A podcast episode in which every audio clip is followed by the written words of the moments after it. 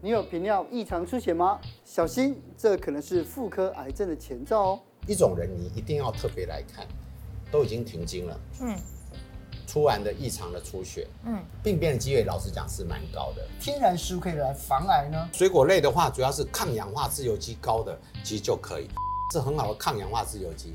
我们妇产科的癌，它很有帮忙。今天邀请到妇产科名医陈保仁来告诉大家，更年期的前、中、后该如何保养，又该怎么吃，女性一定要知道的保命关键，一起来看看吧。今天两个名医是两请到的是保仁医师哦，那我们今天要来讲的。实际上呢，是很多女性观众朋友在意的哦，就是身体上出现了一些症状，有可能哦是这个癌症，因为在卫福部他们统计的十大的癌症的那个死因里面，有三项是跟女性有关系。对，以前排名第一名叫子宫颈癌，嗯，死亡人数也是第一名哦，但是现在变子宫内膜癌了。哦，子宫内膜癌其实我们在十几二十年前我们就有发现这个趋势，什么人容易没有生孩子，胖一点。糖尿病的概念是你吃的比较高甜高盐，你容易产生糖尿饮食，糖尿的时候会产生。第三个，现在新的环境荷尔蒙，大家硕瑞制品，甚至你的食物药物里面，其实是有很多环境荷尔蒙。那这些风险值，老实讲，它跟乳癌是一模一样。哦，所以我们二十年前根据美国趋势，我们知道当乳癌上来，下一波就是我们的子宫内膜癌。有没有一些警讯出现，我们就要特别注意？我要先讲，当然你看到非经期的异常出血，甚至于停经后的异常出血，这都是高风险的危险，你可能要找医生就医。但是我要先讲，不是看一次终身保固。我特别分享这个故事，他五十一岁停经，五十三岁有一次异常出血，很害怕，医生说要看，马上冲去，哎，一看积一点血水，他就去刮了，刮了以后，哎，没事，哎，内膜一点点增生，但是良性的，他就想没事了。五十五岁又一次出血，这次上次去也是这样子看一看，我们再看看，但这次出血不太一样。第一个一次出，每天有滴滴滴，拖了两个月，他终于觉得怕怕的去看了。那这次去，可是内膜的长相就跟上次不太一样，上次是血水居多，这次有点实质性的东西，这次一刮就内膜癌症。所以我常遇到很多病人说，有啊，我才检查过，一问呢，人生过很快，都是两三年以前。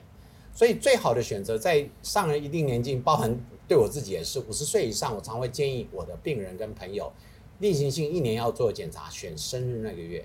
哦，FB 大家恭喜你生日之余呢，你就提醒这个月我要去找个医生看一下，不论是健检系统、妇产科，其实选一个妇产科的好朋友，永远是你最佳选择。嗯，内膜癌我真的觉得是一个好癌，第一个容易出血，女生出血就容易来找。有警讯。对，而且她来的时候通常都是在第一期、第二期而已。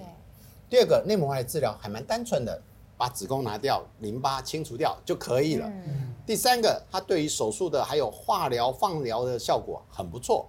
所以，即使内膜癌到了第俗称的第三级、第四级，它的存活率都还有两成、三成以上。嗯，那我回到讲子宫颈癌，什么样的人容易得呢？其实就像这边写的，太早、太丰富以及不安全性行为，还有一个没有保护的性行为，就是没有戴保险套这类的性行为。对，其实它是增加很多。从逻辑上你会发现，它应该要增加很多。嗯哼，为什么？因为大家性也越来越多元化，越来越开放，性经验也提前了，甚至你的好朋友的好朋友，你也不知道他以前跟谁。嗯。但是最主要原因是因为抹片检查的推广。嗯，那第二个，现在有所谓的疫苗。疫苗我们现在疫苗施打是从几岁打？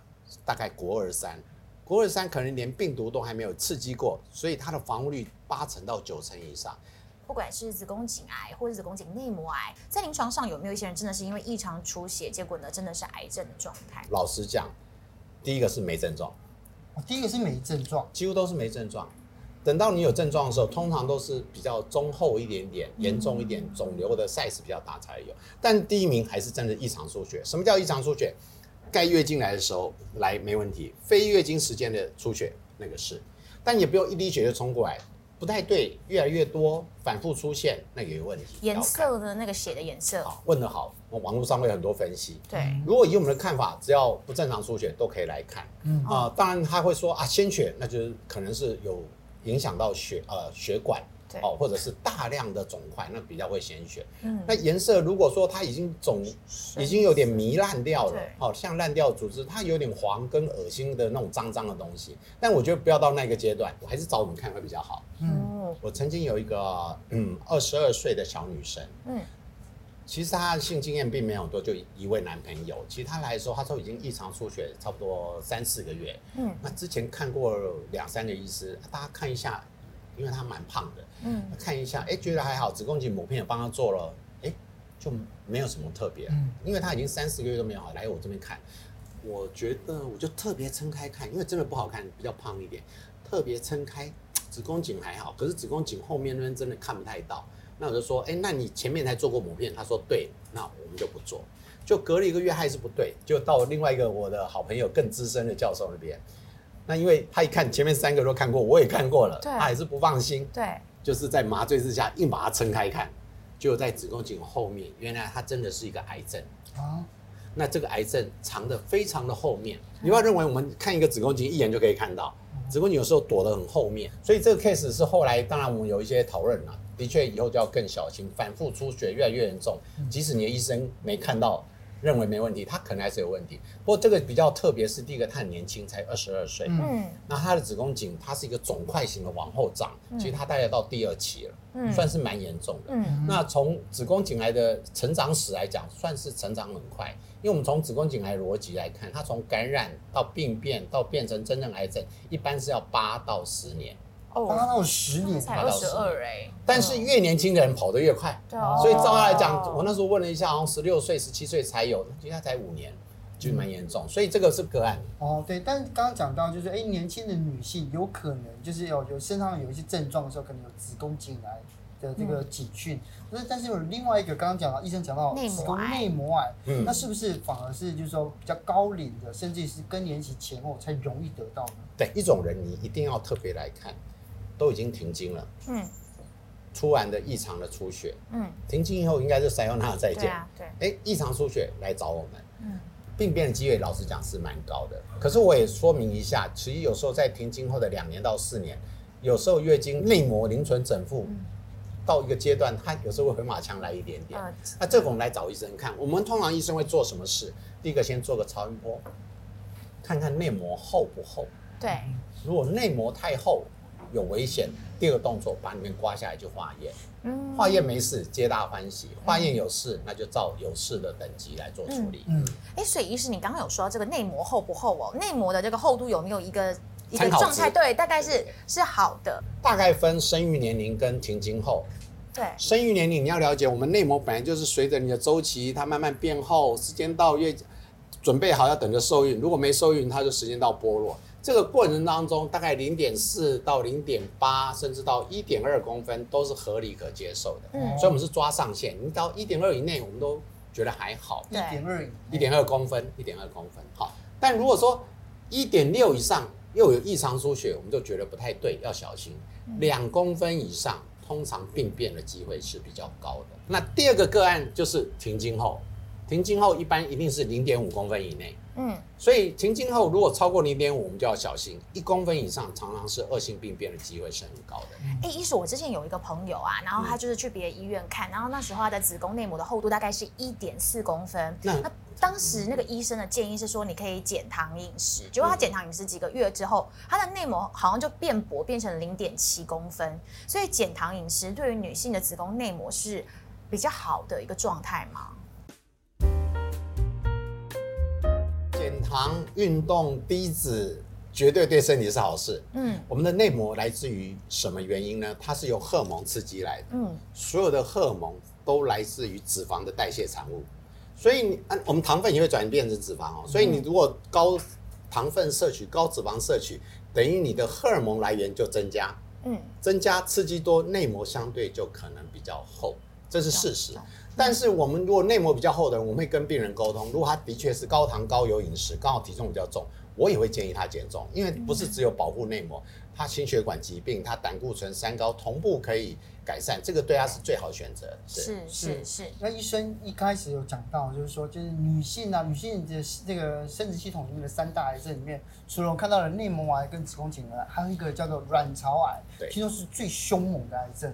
卵巢癌是从我小时候年轻医师到现在，我其实很讨厌它的一个癌。嗯、我们常常讲它叫做一个 silent killer，它是一个沉默的杀手。嗯，既然沉默杀手没声音，突然来就给你亮一枪。对，那它是什么症状？你会发现哦，比如说下腹肿胀疼痛，体重变瘦一点，然后体甚至肚子有时候比较胀一点点，会频尿，嗯、肚子胀胀的。嗯，你想你会因为这些症状来看病吗？不会，不会。他这些症状不是没症状，但是你不容易发现。嗯，那什么样的容易啊？其实我们的妇科疾病很多还是跟生育有关。你会发现没有生育，然后它跟荷尔蒙刺激也有关系，所以肥胖、高油脂、高糖分的食物其实都是会发生的。嗯，现在两极化，当然因为七十几岁才发现很少，因为现在就医方便，但是还是有。为什么？因为他不找医生，所以来的时候都是七十几岁一国。再来是 五十岁上下的这个族群会好处，他会提早发现，因为像更年期附近，他会提起我们的节目也有影响，他就不放心就来看看，有时候抓得到。但是有另外一个族群很容易被忽略掉，就是二十几到三十五六岁。嗯，最近有几个演艺圈的人，其实也都是对对对，大概三十几、四十上下的卵巢癌。是，对，其实是蛮压力很大，因为通常发现都已经到第三期以上了。你是不是有一个十九岁的案例？是的，是的，大一左右他就。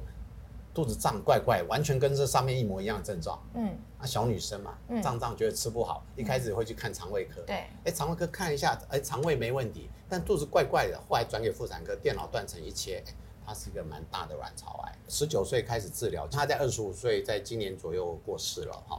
在这六年过程当中，他就不断的接受治疗，但是也挑战自己的一个生命极限，来完成自己的生生命中想完成的事情。嗯，那我必须要讲就。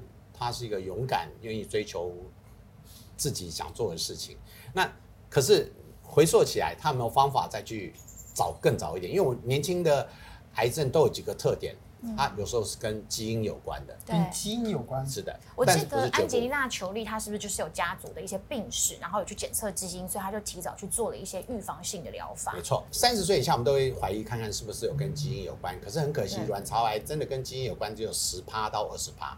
百分之八十还是没有明确的关系。嗯、那我们就讲到这个什么样的人或者怎么预防呢？我们刚刚提到，把这些危险因子防掉，就可以减少一点风险。可是这种是爸爸妈妈没办法换，就是基因。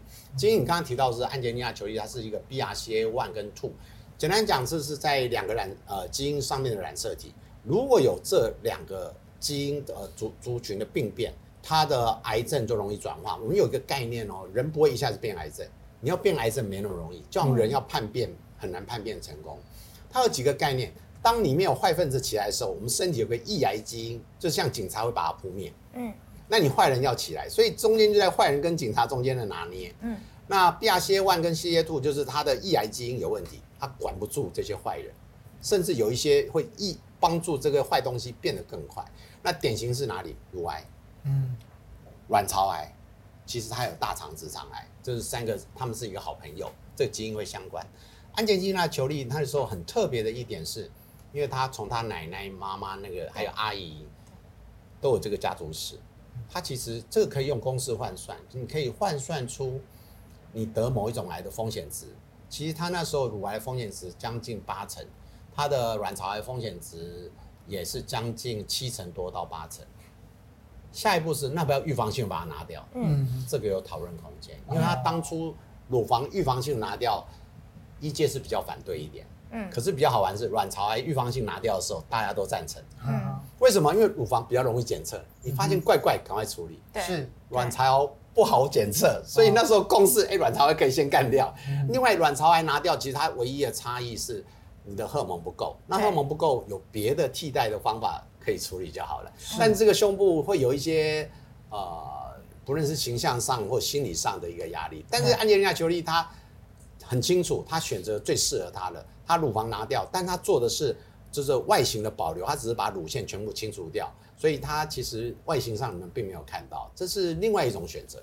是是是，长期那个口服避孕药要降低发生率嘛？对对。好，那另外一个就是我们刚刚有谈到的，就是。呃，哪一些食物？哪些食物？对，因为其实呢，这是相经济学的观众最喜欢的部分，对不对？就是到底哪一些呢是天然食物可以来防癌呢？妇产科的癌症呢，基本上都跟荷尔蒙有点关系。嗯哼，一个是跟感染有关系，还有一个是跟自体的免疫有关。嗯，所以你看，我特别找了这三个制品。嗯哼，大豆制品为什么？人家不是说吃大豆有雌激素，雌激素会长雌激素的癌吗？No，大豆是一个植物性的荷尔蒙来源。好的荷尔蒙到你体内，你自己会调节成好的更好，坏的会被隐藏掉。所以大豆类制品绝对是一个好东西。另外，优质蛋白随着年龄渐增，它就需要。十字花科，十字花科是很好的抗氧化自由基，我们妇产科的癌它很有帮忙哦，所以十字花科大家可以选。另外一个就是所谓的水果，因为大概总是要蔬菜水果，那水果类的话，主要是抗氧化自由基高的其实就可以，所以大家可以往这几个。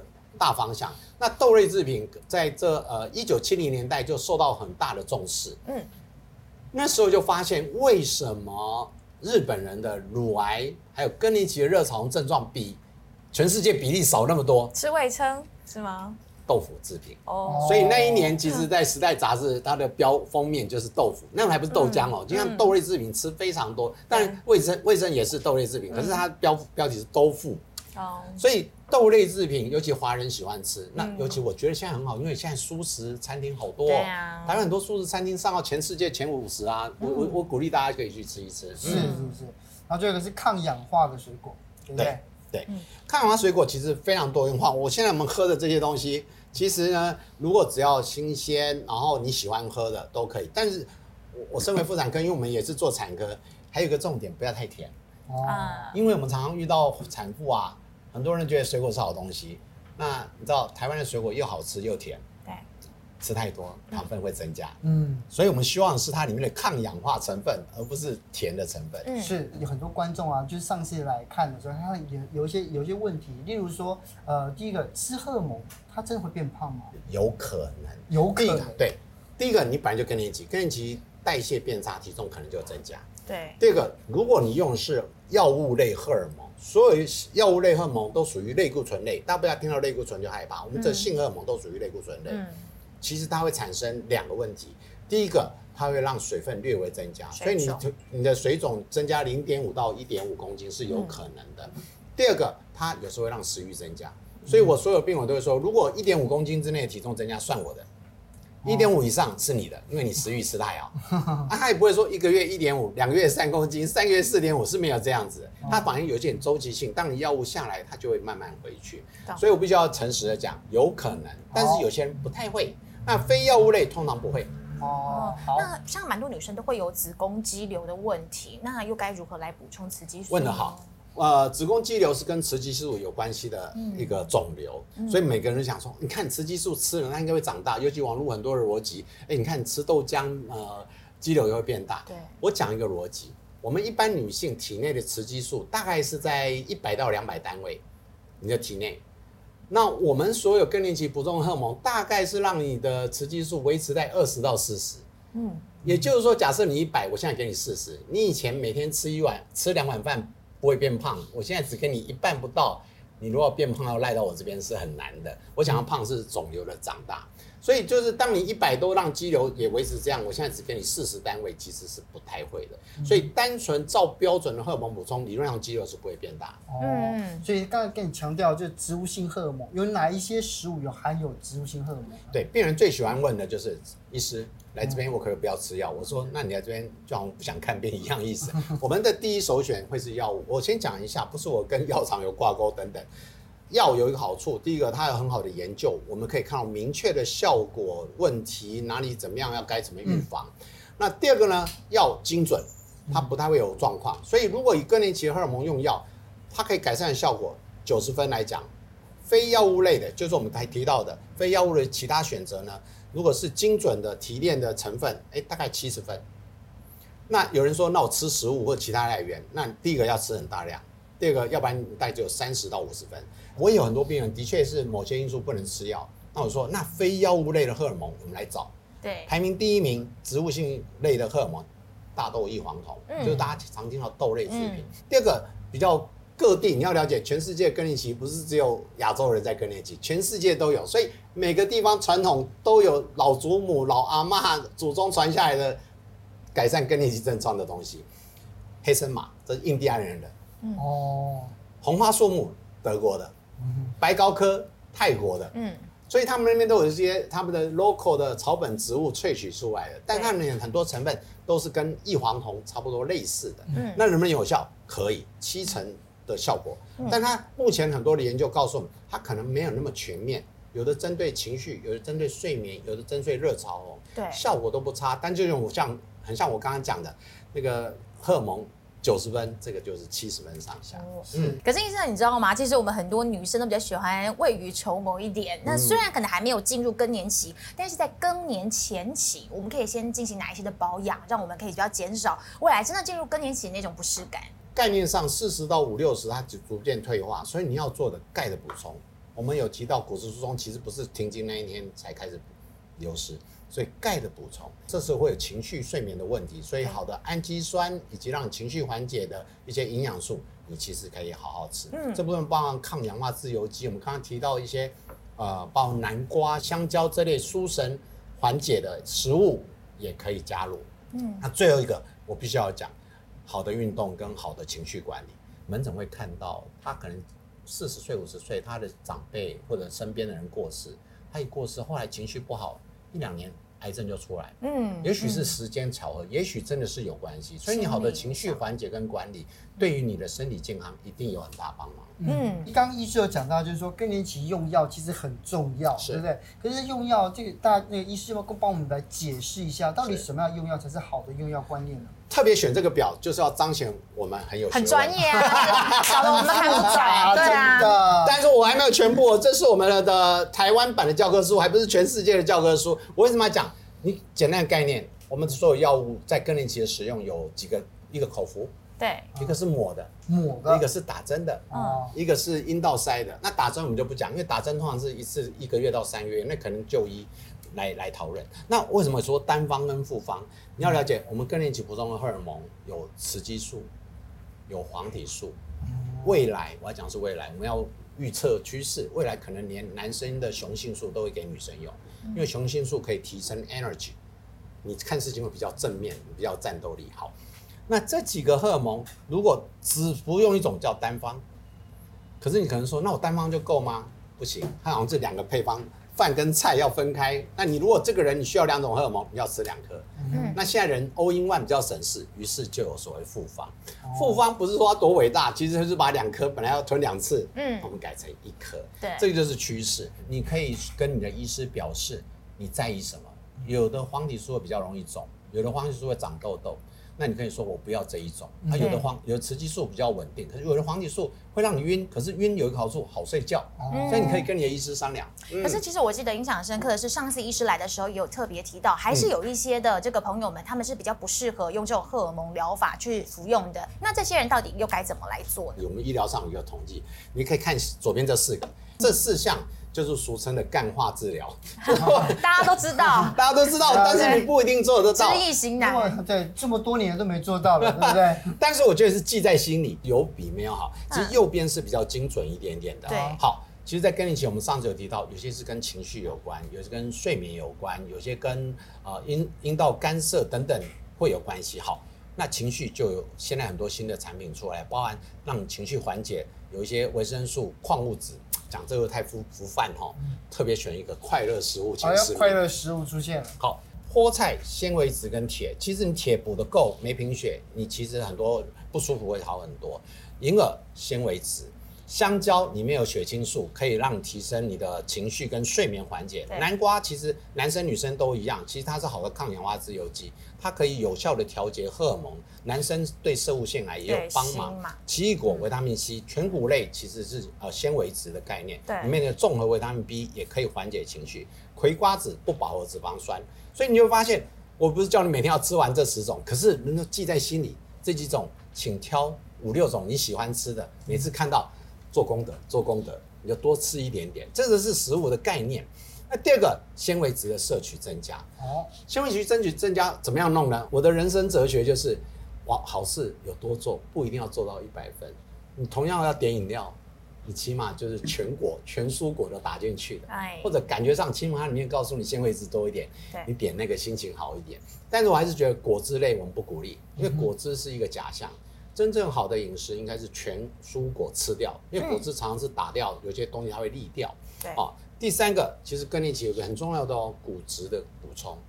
骨质补充这边除了减少骨质流失以外，我特别提醒，我们前几天刚开一个研讨会，现在骨质疏松一定会同步讲一个叫肌少症。嗯，很像你钢筋好了，但你旁边的水泥水泥不够，不够，它一样会骨折、跟软掉、跟跌倒。对，肌少症目前我们的研究，你会看到一边同一张 slide 会讲骨质怎么改善，同步你肌少症要怎么改善。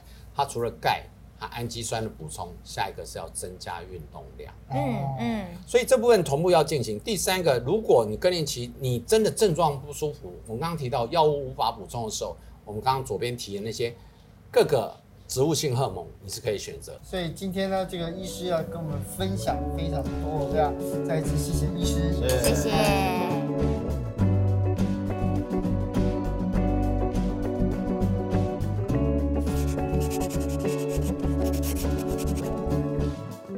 本集节目由下半身衣赞助播出。